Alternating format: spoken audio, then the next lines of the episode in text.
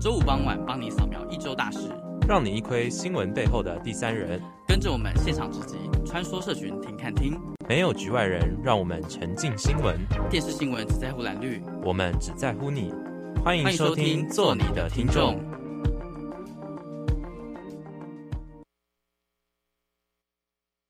欢迎收听这礼拜的做你的听众，我是莫欣，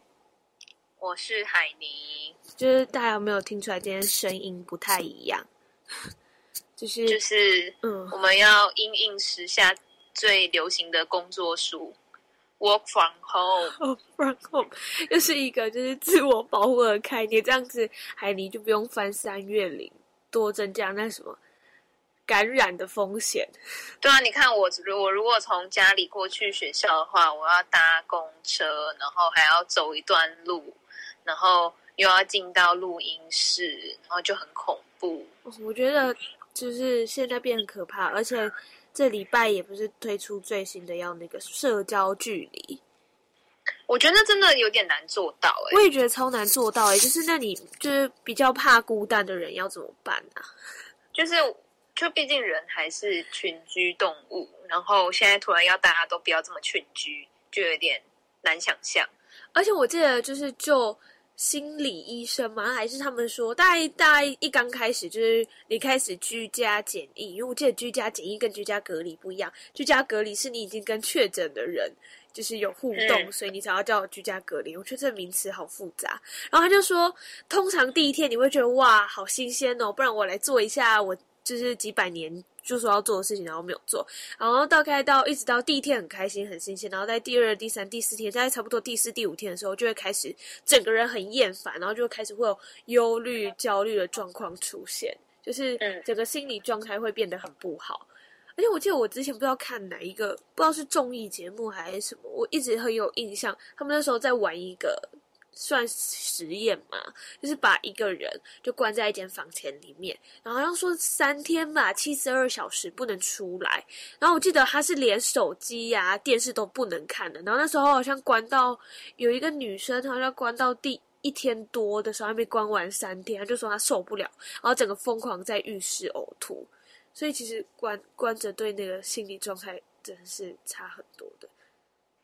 对啊，就是可能可能前，因为因为平常的时候可能就是，比如说平常要上班，然后周末就想说哦，那就宅在家里好。可是你顶多宅就宅那两天，嗯、就就不会像说现在就是一宅你就要宅十四天，十四天。然后更何况是就是有些像其他欧美国家，他们甚至像意大利，他们可能已经封了不止两个礼拜，不止十四天，所以就是很可怕。就是不是都会有说什么，就是因为就为了要遛狗嘛，然后可能那个那个小区里面就就大概只有两户人家有养狗，然后就每天都看到不同的人出来遛那只同样的狗，那狗都快累死了，好可爱。哎，我记得我前几天就是在网络上我还有看到，好像是一只吉娃娃吧，我忘记哪一个国家了，是西班牙，我忘记，我真的忘记哪一个国家，然后它就是。那个主人就把纸条跟钱放在狗狗的那个项圈，啊，叫它出去买东西，然后就把狗狗当 Uber Eat，我觉得蛮好笑的。可是它真的会乖乖的去买东西吗？我是不知道，就就就只有，所以没有影片，因为好像这种东西也没有办法拍影片，毕竟人不能出去，就只有就是狗狗在路上的照片。我是有看到它就叼了一包零食回来啦，我也不知道。好厉害，欸，还蛮蛮聪明的。可是它是吉娃娃，欸。你你连这样歧视吗？不是不是，就是它很小只，可是它掉东西。那它如果穿衣服的话，它就可以把它塞到它的衣服里面了。它、哦、是没有穿衣服啦，然后眼睛一样突突的，我就觉得哇，好厉害哟。不要先撇除吉娃娃的长相，就是感觉就是真的还蛮蛮蛮聪明的。如果真的还有成功达成任务的话，对啊，我就觉得狗狗其实还蛮可爱。之前不是日本有那个狗狗星星大冒险吗？哦，对啊，小庞与詹姆士，可是詹姆士死死掉了。哦，后来他他小庞不是也很难过，然后后来也走掉了。嗯，而且我记得说到动物，我记得好像在也是上个礼拜或在前前几天也有看到，好像说就是你知道人就是猿类，好像那个叫长猿还是什么，他说他也很容易受到就是肺炎的感染病毒影响，我记得他们已经就是受病毒威胁好好几次了，在人类就是有 SARS 还是有很多冠状病毒呼吸道在发生的时候，他说如果真的再传到动物界里面，又更难去医治他们，而且可能会让这些猴子啊、猿类就是彻底的在就是野生类消失，因为好像可能因为就是、嗯、就是人不是从猿类演。就是研发出呃，不是不是那个叫什么遗传出来的嘛？遗传演化啦，演化出来的，所以可能就是在构造上面，就是会受到威胁都差不多。对啊，而且我觉得现在看到就是每天的那个确诊人数，就觉得哇塞，太可怕了吧！所以我觉得就是必要的时候，还是就是适时的保护自己，也保护他人。就是居家居家工作就是对啊，在家办公，像我们现在这样，哦，居家居家工那个啊，就是因为现在就就很流行这种啊，对啊，居家办公啊很很，因为就是要减少感染的问题，而且其实现在这个状态，我觉得最害怕的就是突然感冒吧，而且这几天又是就是。前阵子又是那种忽冷忽热的天气，超容易发烧感冒的，嗯、就真的很危险。啊、而且现在只要一发烧，就就全天下大乱了，好可怕。就是你就很快就会被类归成，就是你你是不是有潜在风险的人，就很危险。而且我其实我这这几这一阵子就有发现，因为我每天让大家捷运上下班，我不知道是我自己感觉是怎么样，我有觉得。就是这几天的那个人潮流量其实变少很多诶，连假日也是也是，就是我上就是到那种很多人，像中校新生还是哪边，有时候上车是还有位置的，我就觉得哇好神奇，因为之前上车是整个都是挤沙丁鱼，可这一阵子反而人真的变少很多哎，就是可能大家就是想要避免就是有太近距离的接触吧，对啊，就是整个被疫情的感染。想，就想要关在自己的房间，就是一直，我不知道哎、欸，就有的时候说关着也好，但是我觉得如果是我，我会很容易关不下去，就是我不知道，就很容易。我自己有试过，我好像待了一天，就是周末都不出门，我就会关到头晕嘞、欸，就在自己的房间里面。应该是因为就是你那个你那个地方很太不流通了，空气太不流通。对啊，也有可能。那我们 我们在这边就先一起来听听刚刚我说到的那个一首歌，田馥甄叫他演唱的《自己的房间》。不过我还没有听过这首歌诶，我们一起来听，好听，好听。我们一起来听听这一首《自己的房间》。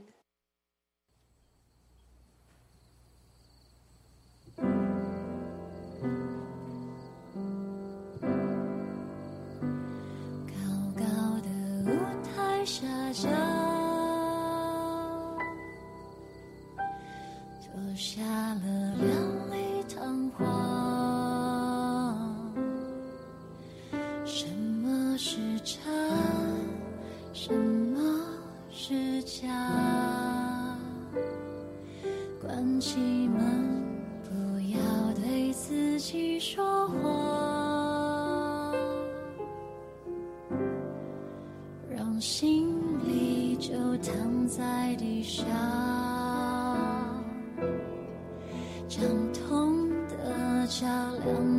会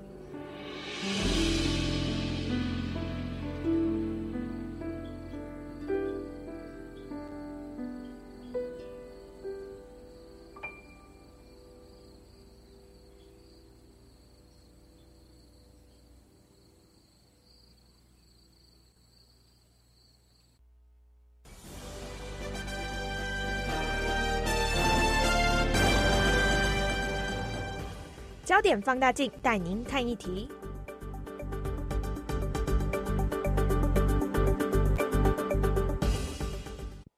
这礼拜的焦点放大镜呢，是要一起来，就是应该说探讨吧。就是上礼拜，就是在国际上也是发生，我觉得算蛮大的一个事件，就是韩国的那个 N 号房事件。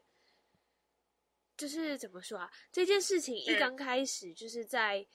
在发生的时候，我一刚开始觉得很不可思议，就是怎么会有，就是这件事情发生之后，有办法有这么多的人观看，然后还没有人愿意出来就是报警还是什么的，我不知道，就是对他们来说，这是像是呃戏剧吗，还是什么？他们是知道就是这个影片是这样子非法拍摄来的吗？就是在收看的这二十六万人。反正就是应该多少都会知道，其实是偷拍的，因为就是里我那时候看到的那个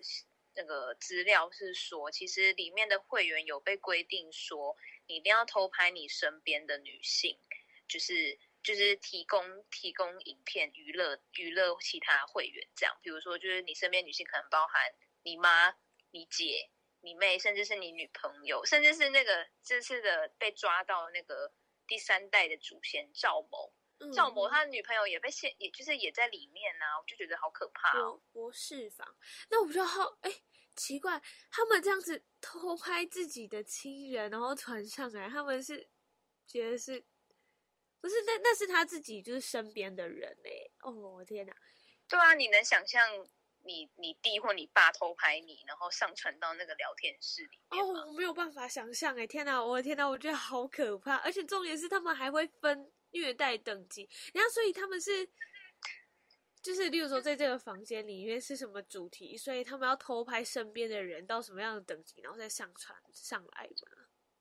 就是他们他们会有不同的，算是对，就有性虐待，然后有一些。嗯很不雅的画面，然后因为他们他们使用的就是这个创办人，他其实还蛮聪明，他们就是使用一个加密的软体，还有加密的那个货币叫做比特币，然后去交易，嗯嗯，所以等于说就是比特币这种东西，因为是加密嘛，所以顾名思义，其实你很难去追踪说就是这个现金的流量或者什么，就只有互相两双方交易的。人才会知道。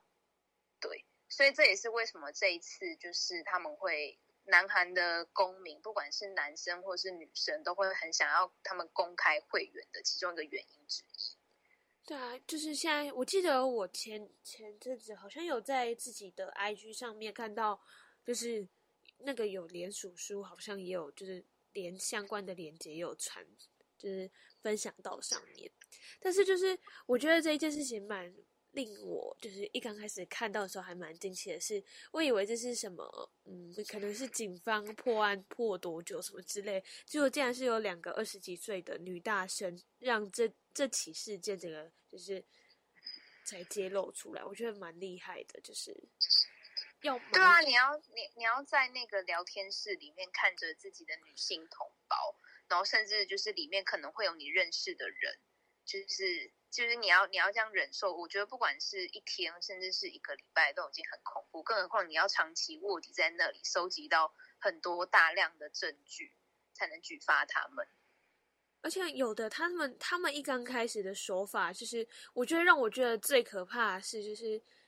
他们好像是就是不管在哪一个，反正就是会在社交平台上可能公开一些就是求职的资讯，然后或者比较高薪向外拍，重点是。比较恶心的部分是，他会不不只是收集你，你可能上钩之后，他是连你所有的家人的关系全部都帮你调查清楚，然后你只要不答应，然后就拿这一圈的人来威胁你。我觉得这件事情，觉得就觉得好可怕，而且是不是就是可能社交平台上还是要就是有所注意，不然其实你的很多，包括你的亲朋好友的资料，你朋友的一些讯息，全部很容易都被就是收集光光，甚至拿。拿来做这些事情，就觉得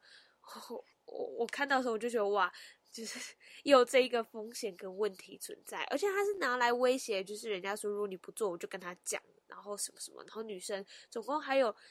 七十四位的人受害，而且还有未成年呢，所以我就我那时候一直在想说，那就是这么多，就是社交媒体的工具是不是也存存在蛮多危险的，而且又像是小朋友比又。就是比较不会去分辨或者过滤讯讯息的时候，很容易就是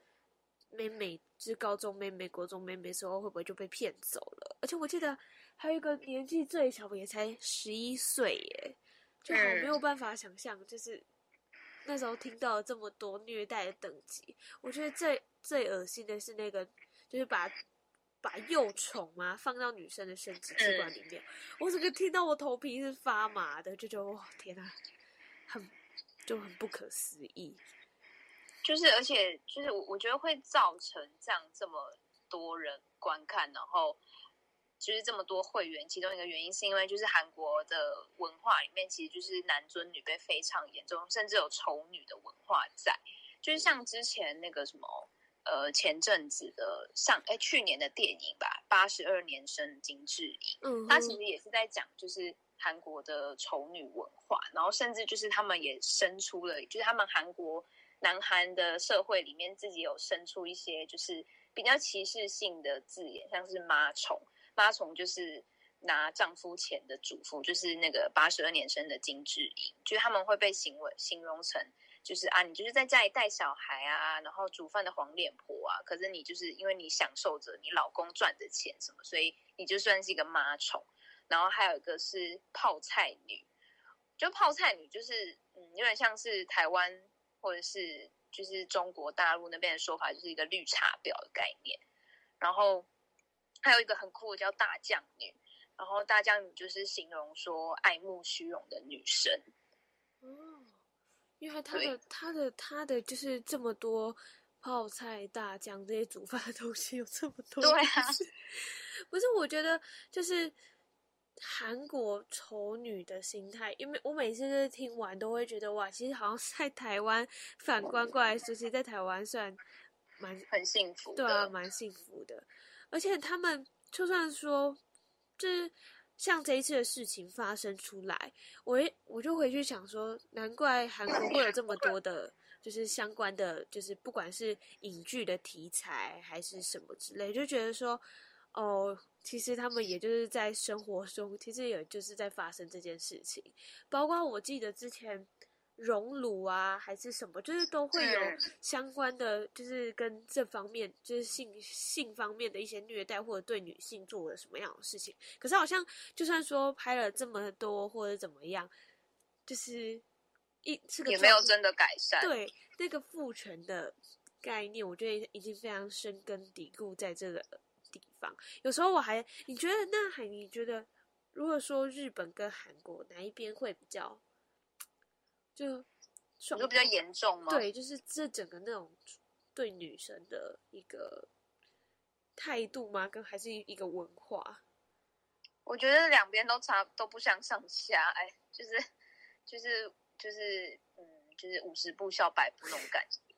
我觉得我自己最没有办法接受，就是像不知道哎，我很难接受那种日本的女性好像。就是要服侍她的先生，然后先生超级大男人主义。重点还是，如果还没有什么用的话，我就觉得天哪，为什么每次看他们都要这样跪着拿鞋子？我就觉得哦不，为什么要做这种事情？而且我觉得在这样子的，就是父权。为主的文化下，会让更多的就是男生。我在想，或许这二十六万的人里面，可能说到丑女的想法，或者说到各种想法，我觉得他们可能会觉得，哎，这好像没有什么，因为女生应该本来就是像这样子，就是变说，可能在性相关的事情，或者是对女生来说的事情，他们会觉得是一种。我的权利或者是我的想法就是比他大，所以这件事情没有不可以或什么样的状况出现。我会觉得哦，就是我不会讲。我那时候看到从从韩国这件事情啊，然后再看到韩剧怎么样，什么怎么样，我就觉得韩国除了就是影视文化拍的很好以外，其他都就是很可怕，就是潜规则很多啦。像这次，其实韩国民众之所以会。就是事件爆发之后，然后那个赵某他被抓之后，嗯、其实那个最一开始创办人还没有被抓到，嗯、就还逍遥法外，是最恐怖的事情。然后再加上最近他们就是就是因为要进行诉讼的程序嘛，然后那个大法官就是当年那个张子妍。事件的那个法官，嗯，就是就是南韩民众更愤怒的是，就是凭什么他当初就是就是已经恐龙法官，然后现在还要找这个恐龙法官再出来审这个案件，这样合理吗？嗯，对。而且我觉得应该不管对，就是这这几这这么多名受害者，应该现在不不论现在，我觉得就是对他们心中会造成一个很大很大很大的阴影，可能在。不知道哎，就会有一种在晚上或者是在哪哪一个时候想到这件事情的时候，可能都会让他们很很，就是整个的那个心理素质会变得很可怕，而且搞不好之后看到男生或者是看到哪一些事情的时候，会让他们就是唤起那个可怕的回忆。对啊，就有种创伤症候群的概念。哦，对啊，就是。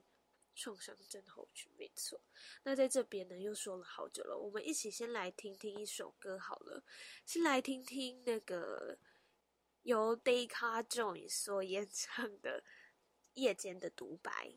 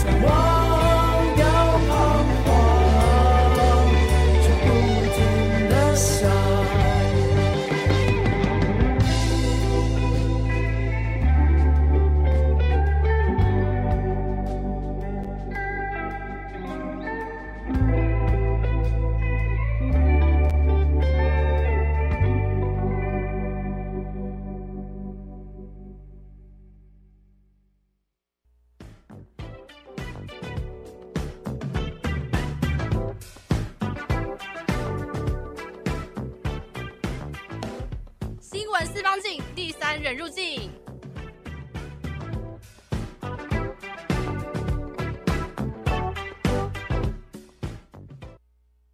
新闻四方镜。那今天的新闻四方镜呢，就是也是跟刚刚说到的是韩国的 N 号房事件，但是就是这一这几天吧，大概在就是上周末左右嘛，不是就是伯恩夜夜秀的伯恩，他也是刚好有。就是惹出一些争议，嗯哼，就是说好像他在，但那是他的新的节目吗？还是嗯，就是他自己的新的一个频道，对，算新的节目，就是单口单口的那个 comedy 是类似相声，哎，不是单口的脱口秀，对。对对对对，他是在上面就好像是跟他一刚开始我。我记得我的那时候看到的时候，我是看到他那时候在说，就是在说强奸这个事情，然后他就说到，就说到说，其实强奸大家就是都说是，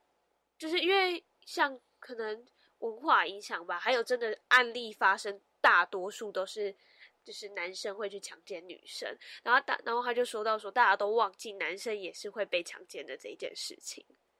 嗯，然后他好像是直接就是。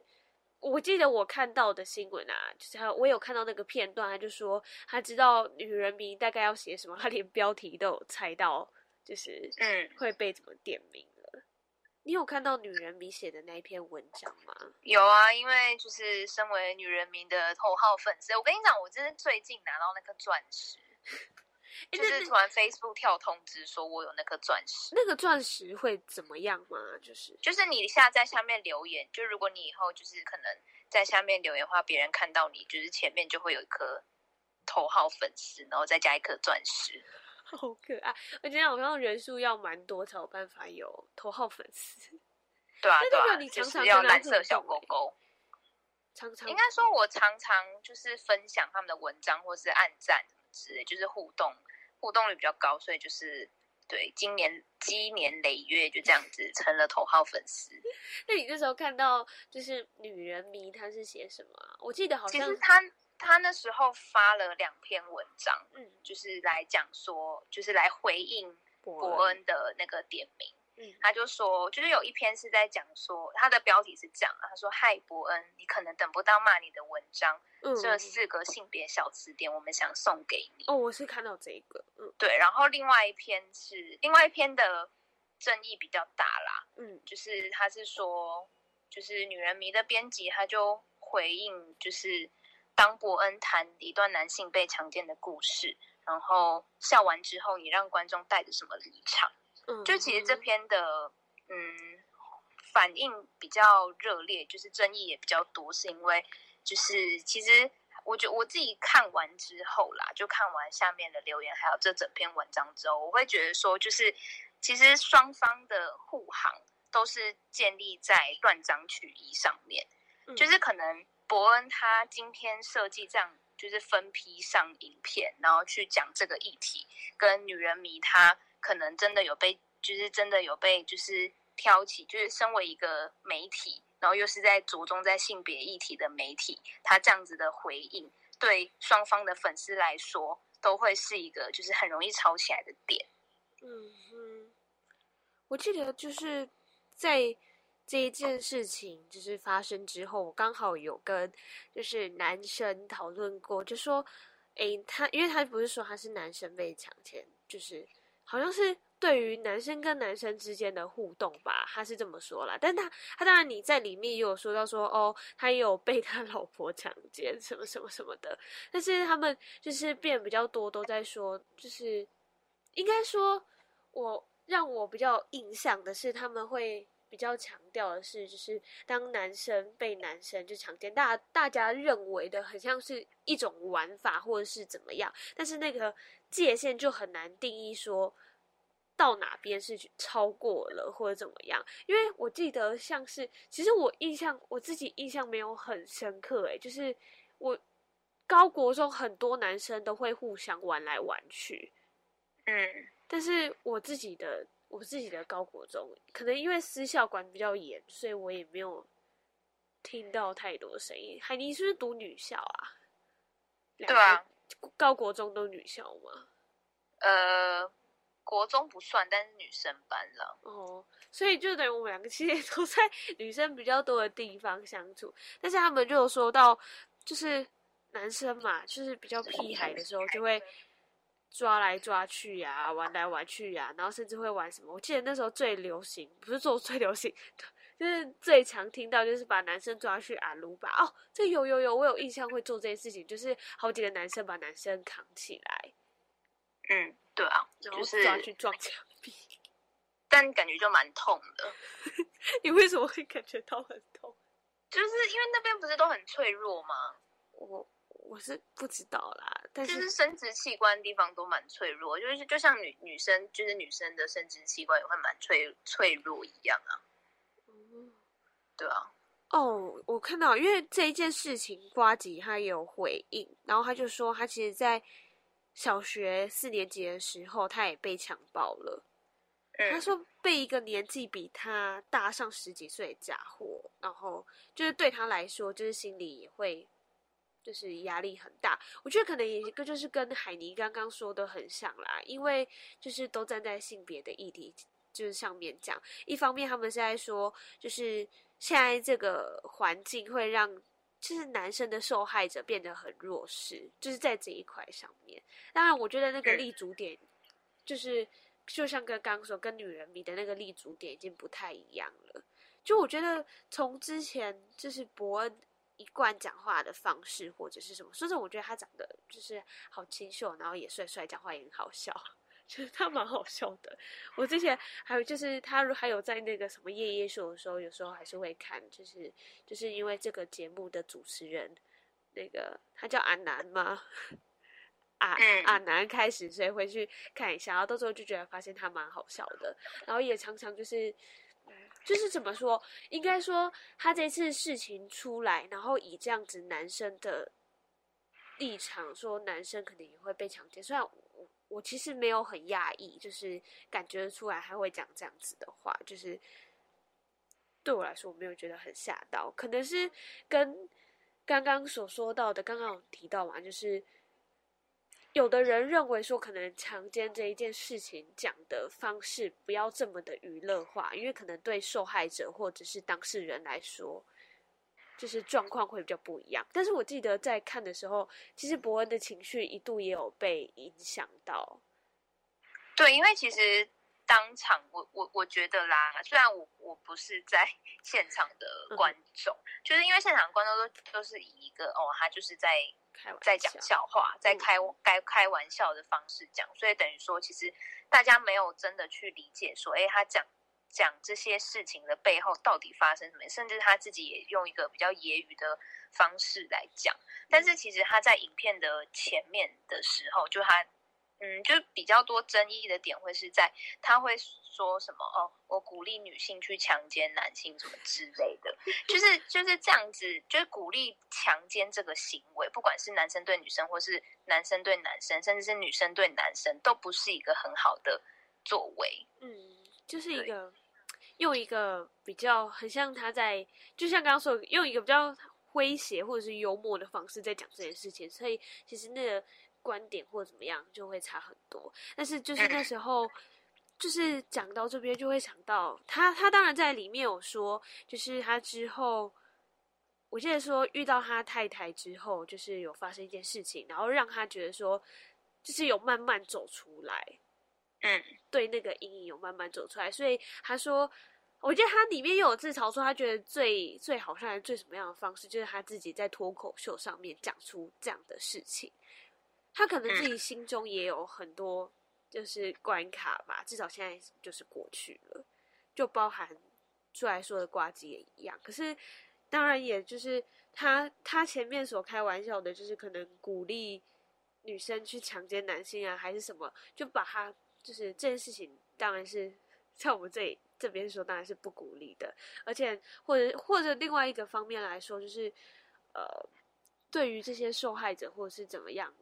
的状况下，如果刚好是陪伴在身边的人，我觉得那是一个非常非常非常重要的陪伴。因为他们受受到的一些伤害，不是我们可以想象的。感觉那个创创伤症候群会跟刚刚 N 号房就是前面讲的，都在他们人生中留下很大的一个阴影。对啊。那在这边呢，我们就一起先来听听由梁静茹所演唱的《会过去的》。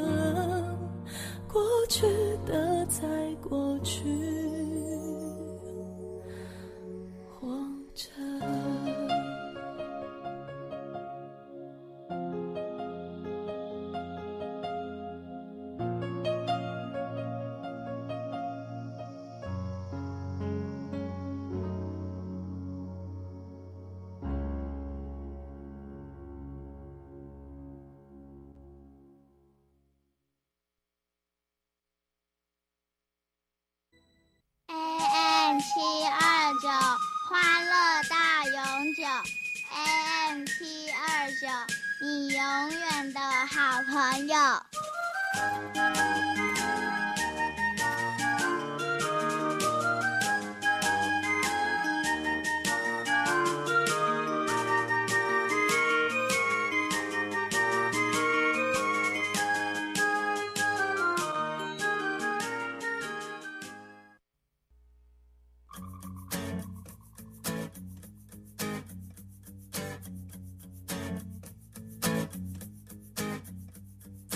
社群热一转，留言请看清。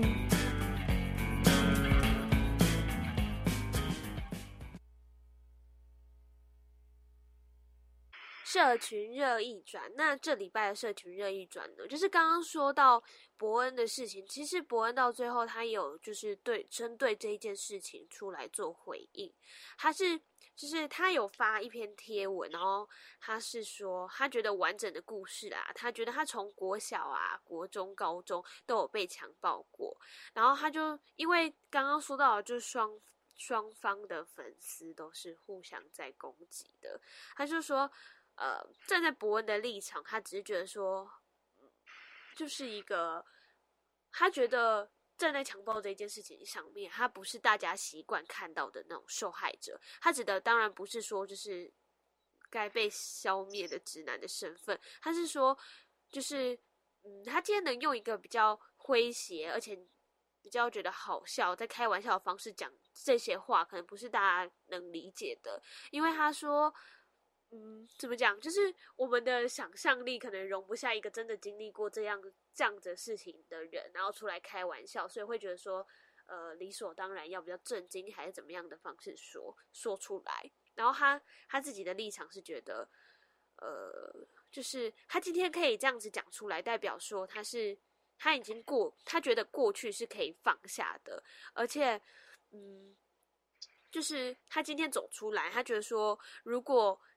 像他这样子的人出现，就是可能经历过了这么就是很多次的这样子的事情，然后他用这样的方式跟你讲，可是你应该应该怎么说？他觉得说你不可以去跟那个这个人说，你不可以这样子说，你不可以这样子觉得，你不可以走出来，你不可以开这种事情玩笑。他觉得他不觉得说这样子是对的，应该说他认为说他今天用一个比较开玩笑的方式讲出来，那。就是他用另外一种的方式在证明说他他是走得出来的，而且甚至是他现在可以开心的，也不是说开心，就是用比较开玩笑的方式跟大家分享，是一个他那是他自己的故事这样子。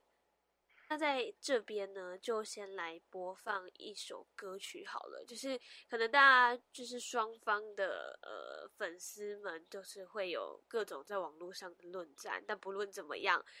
反正我们在台湾嘛，我们就 一起手牵手来面对这，就是这个事件，或者面对台湾，面对各各种状况。然后也希望就是疫情赶快过去，因为这两个礼拜以来，哇塞，那个什么疫情增加的人数太太快了。我们先一起来听听这首歌。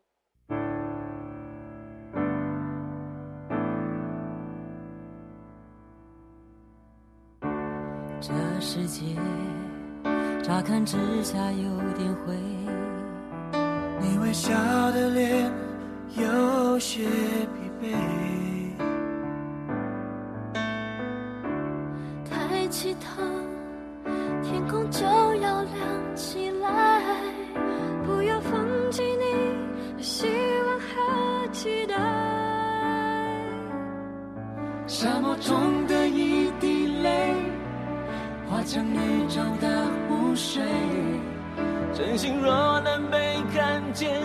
梦会实现。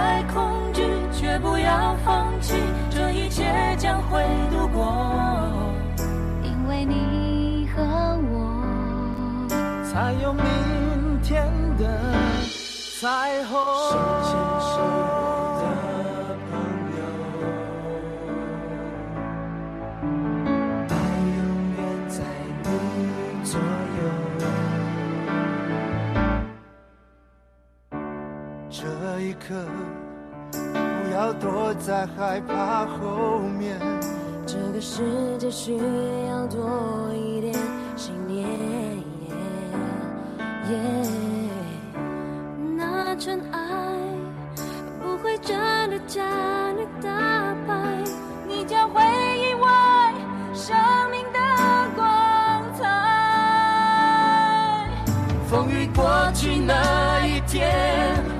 悲伤就要停下来，感觉你身边的爱，它吹。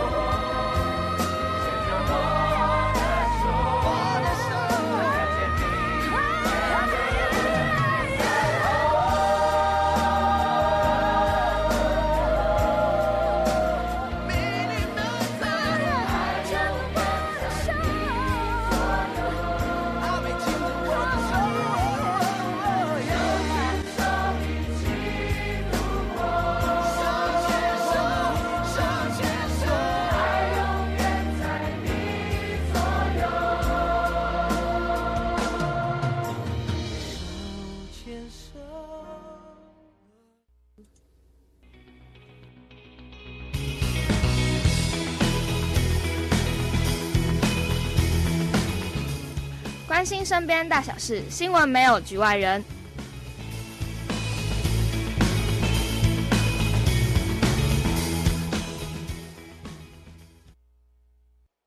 没有局外人。好了那就是默默到节目的尾声。我觉得不管是我们前面提到的韩国的 n 号房事件或者是最近发生的呃伯恩的这个强奸不强奸的这个争议我觉得嗯，不管是就是虽然说酸民很多都会，就是我我自己的看法是觉得说两方的酸酸民都是断章取义的。断章取义作祟下出来，就是发声护航这样子，所以我觉得就是真的看待一件事情说，第一个就是先不要去检讨被害人，比如说哦，那一定是就是女生怎么样怎么样，或者是哦，一定是男生怎样怎样，就是至少要先跳脱那个谁是加害者，谁谁是被害者那个思维，然后再去就是评断说，哎，这件事情的始末，然后去了解之后再下评论。对，我觉得这一点还蛮重要的。嗯、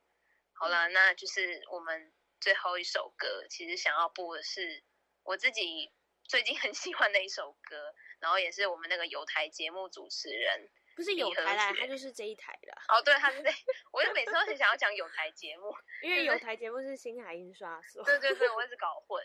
就是有时候会错乱。然后反正就是这个合理学呢，他之前推荐我的一个团体。然后它叫先知玛丽，然后这一首歌呢是其中一首歌叫做 Ariel。先知玛丽，先知玛丽，他是两个人吗？还是？呃，没有，他们就是一个团体，哦，是个 band。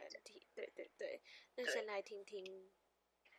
就是先知玛丽的 Ariel，我们一起来听听这首歌。